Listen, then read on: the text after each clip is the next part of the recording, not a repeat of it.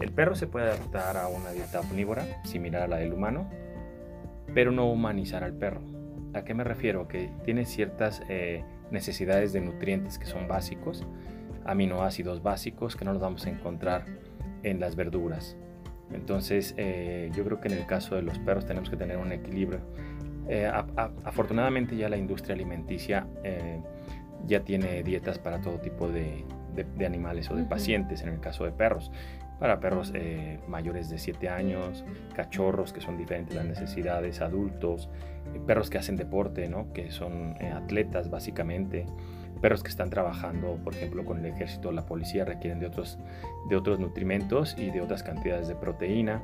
Entonces yo creo que debemos ser muy conscientes como humanos.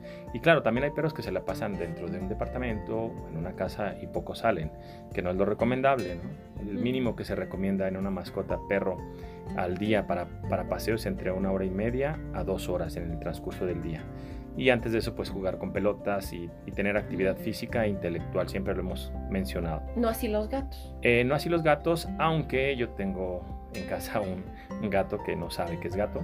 Ah, está, está entrenado y parece perro. Ah. Tú le hablas a comer, llega y se sienta, no aborda el plato hasta que le das la orden. Y entonces es un gato pues que está de alguna manera adiestrado a, una convivencia tanto dentro como fuera de casa y no se va, ¿eh? No. No se va. Tiene Porque la naturaleza del gato es... es, habitualmente son nocturnos, de hábitos nocturnos y sí, pues como felinos eh, tienden a, irse a explorar. Pero bueno, regresando un poquito a lo que es la, dieta, sí podemos eh, agregar algunos nutrimentos basados en verduras e inclusive algunas verduras. Tomar en cuenta que algunas son tóxicas para los perros. Hablemos, por ejemplo, la manzana es buena, pero las semillas son tóxicas. Entonces hay que tener mucho cuidado. Las uvas son muy tóxicas, las pasas son tóxicas. Este, entonces tenemos que tener mucho, mucho cuidado en ese sentido. Sí podemos dar, por ejemplo, zanahoria, podemos dar calabaza, podemos dar apio, podemos dar chícharos, eh, podemos dar, eh, se me fue ahorita alguno de, los, de las otras verduras que sí podemos. Papa. Papa sí, carbohidratos, camote también, pero en, que, eso sea la quinta parte de su nutrición. Ojo, ¿eh? nutrición, no alimentación, puedes alimentarlo con cualquier cosa, pero la nutrición es muy importante. Entonces, que esa parte de verduras pudiera ser, en el caso estricto de los perros, una quinta parte, ya exagerando una cuarta parte. Pero todo lo demás tiene que venir con, con, croquetas si es así, o con una dieta balanceada hecha en casa, que debe de llevar proteína de preferencia de, de, tipo animal. Háblese de pollo, háblese de res, háblese de cerdo. Ay, sí, lo que sea. Eh, sí, pero que, que, tenga esos componentes de proteína. Yo recuerdo que mi abuelita hacía como una olla grande y le echaba menudencias. las menudencias, le echaba verduras y quedaba. Eh, eh, ajá, le echaba varias cosas y quedaba así un caldo de. Un caldo muy espeso porque le ponía bastante arroz. Sí. Y eso era lo que luego le daban sí, a los, es, es, como, como la ciencia de antes, ¿no? Las abuelas eran pues realmente científicos de la cocina. Sí. Y si tú analizas la dieta que ella preparaba, está balanceada tiene una porción de carbohidrato, una porción de proteína, una porción de, aminoácidos, una porción de vitaminas. Entonces básicamente es una dieta balanceada. Lo que después, bueno, fue evolucionando hacia lo que ahora son las croquetas, ¿no? Que no todas las croquetas, ¿eh? Ojo, eh, la mayoría de las croquetas que están en supermercados son regulares. No, podemos hablar de, de que sean muy buenas. En el caso de los gatos es bien importante Aquí son carnívoros 100%. O sea, ahí sí no hay vuelta atrás. No hay vuelta de hoja porque si no reciben los aminoácidos suficientes van a empezar a tener detrimentos en su salud.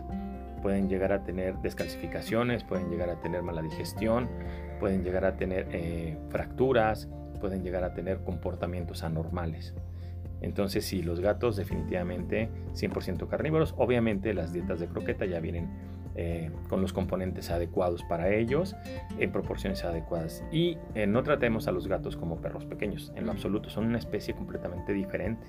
O sea, nada que ver con un perro, su comportamiento es diferente, su etología es diferente, su nutrición es muy diferente, al igual que el tratamiento con medicamentos y vacunas son muy, muy diferentes. Es un error de algunos médicos tratar al gato como si fuera un perro pequeño, en lo absoluto.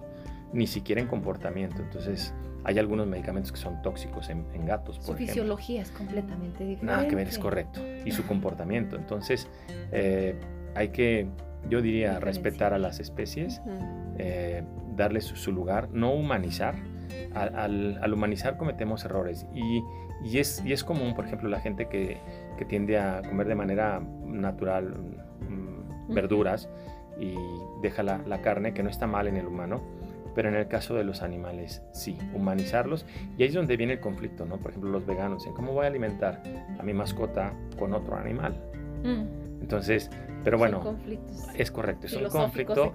Y además los humanos somos de modas, ¿sabes? O sea, lo, de veganos yo creo que tiene de unos 15 años para acá y ya unos 5 años ya de manera más, más formal, ¿no? Sin embargo, por ejemplo, no me podría yo imaginar darle a, a los peces algo que no corresponda o que les, les voy a poner pedazos de zanahoria, ¿no? Por decir. Por ejemplo. O sea, pues como tú lo dices, sí tenemos que, respetar, por mucho que uno tenga su filosofía de, por ejemplo, yo que no consumo nada, nada animal, bueno, no soy vegana, soy vegetariana, el, el asunto es pues, respetar. Por ejemplo, mi hijo es bien carnívoro, por ejemplo. pues yo qué hago?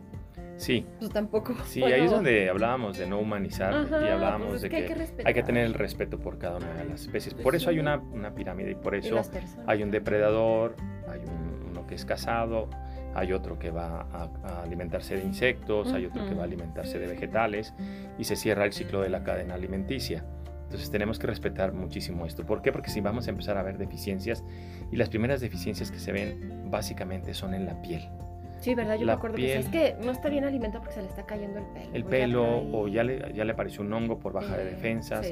Eh, ahorita también están un poco de moda en las, en las pequeñas especies los probióticos. Llámese, eh, no voy a decir nombres comerciales, pero bueno, hay diferentes probióticos para la flora intestinal y hoy por hoy en, humanos se ha descubierto que em, la flora intestinal es tan importante para el sistema nervioso como para el sistema cardíaco y algunos otros sistemas orgánicos del ser humano. Entonces, casi siempre queremos aplicar lo que se descubre en humanos a, nuestras mascotas y habitualmente es al revés.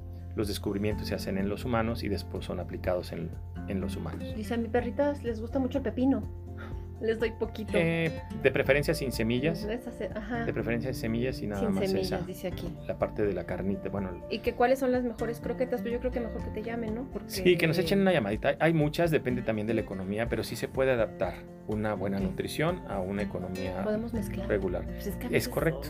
O sea, le puedo poner poquito de acá de la que venden suelta. Por eso hablaba de las abuelas, que son unas científicas en la cocina y puedes jalar un poco de, de, esa, de esa ciencia para la nutrición. Así es, sí. Pues te agradezco mucho. ¿Nombre de qué? Gracias. ¿Dónde te encuentran? Es en el Centro Médico Veterinario. El teléfono es el 914-9807. 914-9807. Y el, eh, el hospital está en Avenida Canal Interceptor, número 110 o 151, fraccionamiento Fundición.